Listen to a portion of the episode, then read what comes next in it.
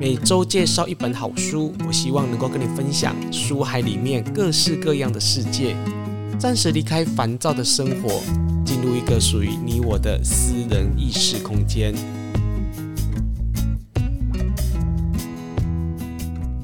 欢迎收听这一集的节目。这一集的节目要跟大家来介绍由柿子文化所出版的。连皇帝都在看的善恶练习题，跟着太上老君打造好命提款机。前阵子是准化的编辑跟我联络，他问我说：“台中语色工坊能不能够当成是一个善书的捐赠地点？他想要把这本书寄到语色工坊来，让有缘人来索取。”哇！我听的时候呢，非常的惊讶。这本书印得非常棒，里面内容也非常的精彩。同时，我也是这本书的推荐人。为什么这本书要当成免费善书啊？如果你知道这本书的售价原价大概四九九，当成善书在捐赠，哇，这个成本要花费非常非常的多。他不只是私底下来跟我说，同时他在他们的脸书上有这么的一段话：若你喜欢、肯定跟愿意购买这本书，本书的盈余将会用于相关书籍的印制、捐赠、赠阅。等利益社会之用途。如果需要免费的证书，可以跟柿子文化来接洽。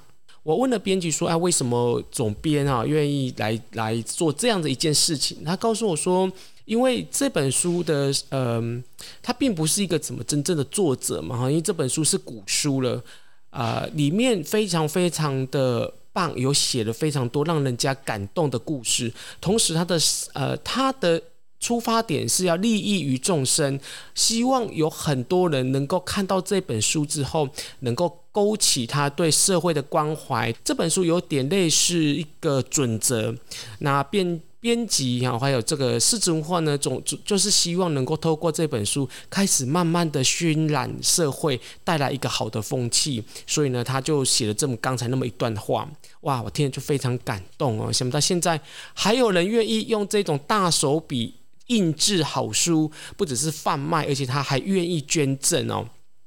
所以，如果你听完这一集的节目，你想要来、呃、台中语色工坊索取的人呢，可以加入我们的 Telegram 啊、哦。那 Telegram 的账号我已经放在这一集的下方的说明栏里面，大家可以看，或者是你可以直接跟柿子文化来索取哦。电话是零二八九三一四九零三，或者是他的 Line 的账号八零三零六零七三。FB 的私讯是六十秒看新世界。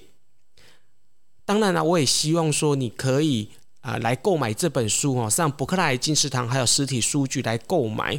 主要就是一定有人会想要索取啊、因为他的生活的关系或者经济能力不好。但是一定也有人啊、就是啊、呃、生活还过得去的哦。那请你就是让这个的能量流能够更为顺畅，有人捐。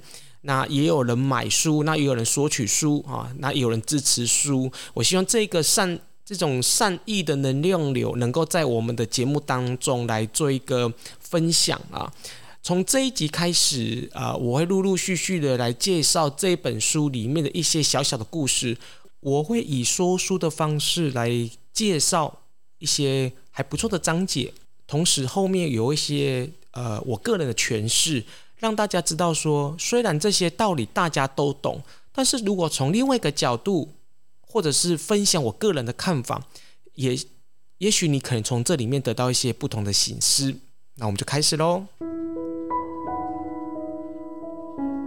也许有人问，为什么我们每个人的福德命运都不一样呢？其实老天爷对待众生，并不会有任何偏袒私心。人世间的一切功德福报，其实都离不开我们自己的内心，全都是自己的念头所变化感应而来的。正如唐朝六祖慧能大师所说过的这么一句话：“一切福田不离分寸，从心而逆，感无不通。”人在各种欲望。念头还没有产生的时候，心就像是极静的宇宙一样的一样清净明澈。直到心中开始有了各种的想法，动念之间有了善恶的偏执，一念之差所造成的悬殊差异，加上外在环境的各种影响，一个人的行事作风自然便有所不同。久而久之，福祸吉凶的因果报应也就逐渐天差地别了。在东汉时期，有一位名叫杨震的太守。有一天，有人拿着十两黄金来诱惑他，他马上拒绝。那个人说：“哎呀，你收下又没关系，反正没有人知道嘛。”想不到这个太守杨震就这么告诉他：“他说天知地知你知我知，怎么能够说没有人知道呢？”这就是历史上著名的夜替世之的故事。一个人在面对金钱的诱惑，如果能够不动如山，谨慎的。护住自己的原则操守，这是多么难能可贵。人生苦长，没有人不希望能够趋吉避凶、诸事顺遂。但现实生活中不如意的事情有十之八九。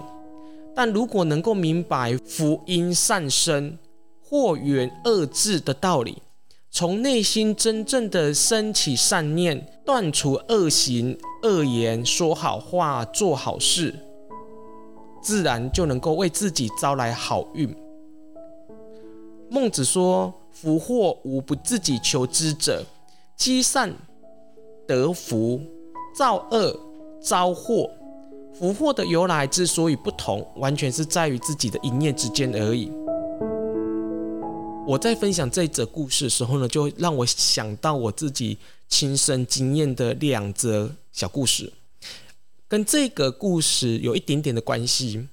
我记得很多年前，我一次去买面包，我忘记当时到底花了多少钱，应该也不贵吧，就是大概七八十块左右。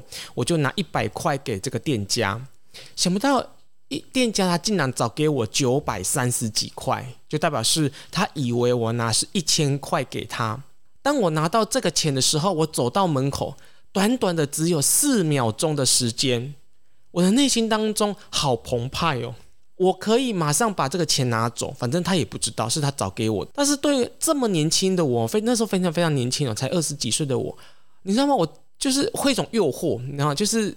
那时候我就觉得哇，这个 到底要老实的把钱还给他呢，啊、还是把这个钱带走呢？那每一个人都会面临到诱惑的时候，并不是每一个人都是这么的君子嘛。而且你知道吗？人生岁月一直不断的累累积，其实每个人都在改变跟。呃，经历一些事情，所以在当下的时候我就 很纠结，因为毕竟当时很年轻嘛，哈，收入也没有很好的时候。最后我就告诉自己一句话，就是：难道我的生命的价值就只值那个一千块吗？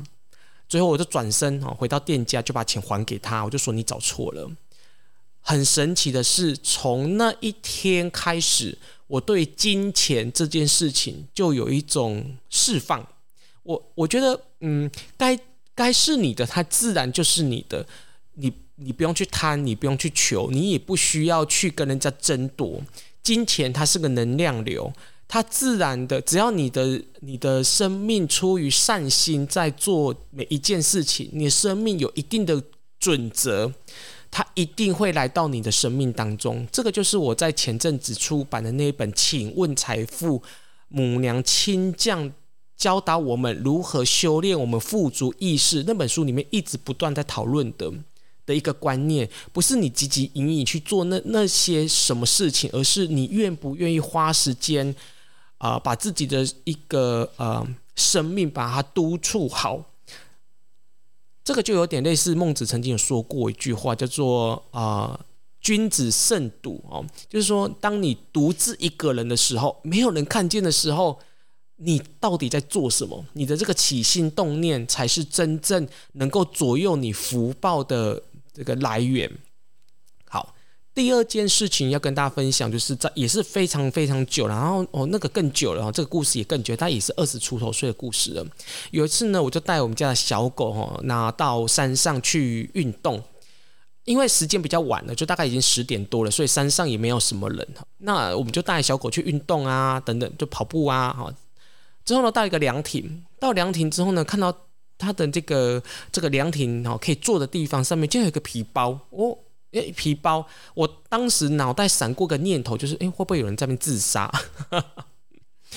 我就把皮包打开来看，发现里面有好多好多钱呢，就是七八千块，是一万多块吧，厚厚的一大叠。哇，你知道吗？那么年轻的时候看到这么一大叠的钱，我吓到发抖。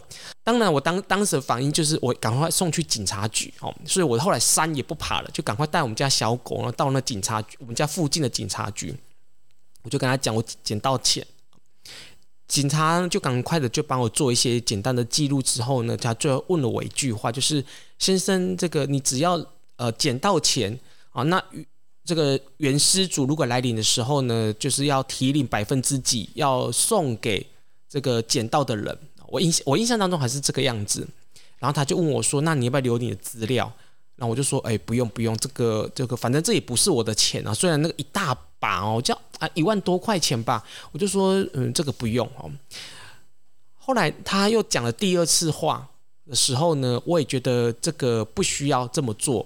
嗯，好，结结束之后，呃，结束之后呢，我就跟呃结束之后，我就跟我朋友来分享这一则故事的时候呢，我朋友就告诉我说，他说：“宇色你怎么那么笨啊？笨两点啊，第一点就是啊，失主如果要给你就给你嘛，凡是你捡到的啊。那第二个就是现在很多警察很黑。”就是有人会按那个吃案嘛，那如果你不跟他做一点记录的话，会不会警察也把这个钱钱包私吞了？你也不知道。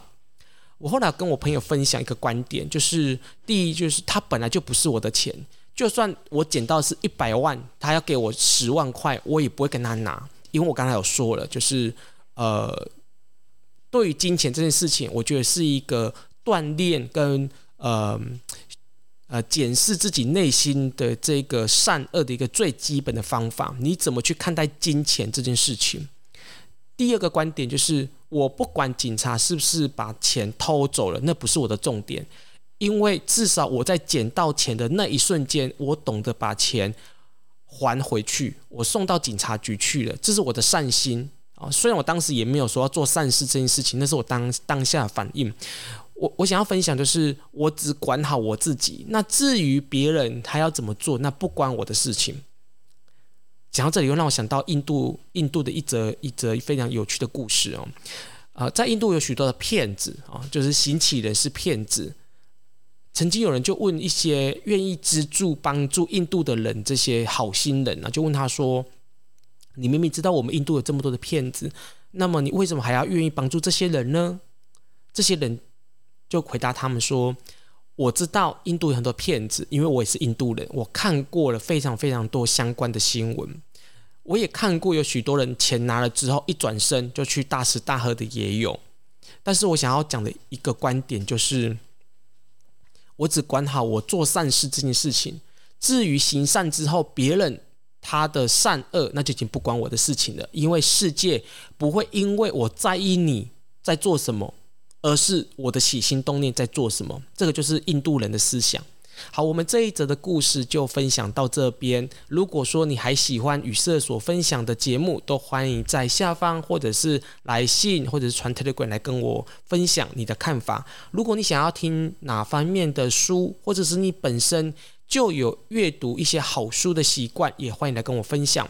最后就是，如果你喜欢这本书，是子文化所出版的《连皇帝都在看的善恶练习题》。如果你喜欢这本书，你愿意来购买或者是支持肯定，都欢迎跟狮子文化来联络，电话是零二八九三一四九零三。我们下次见。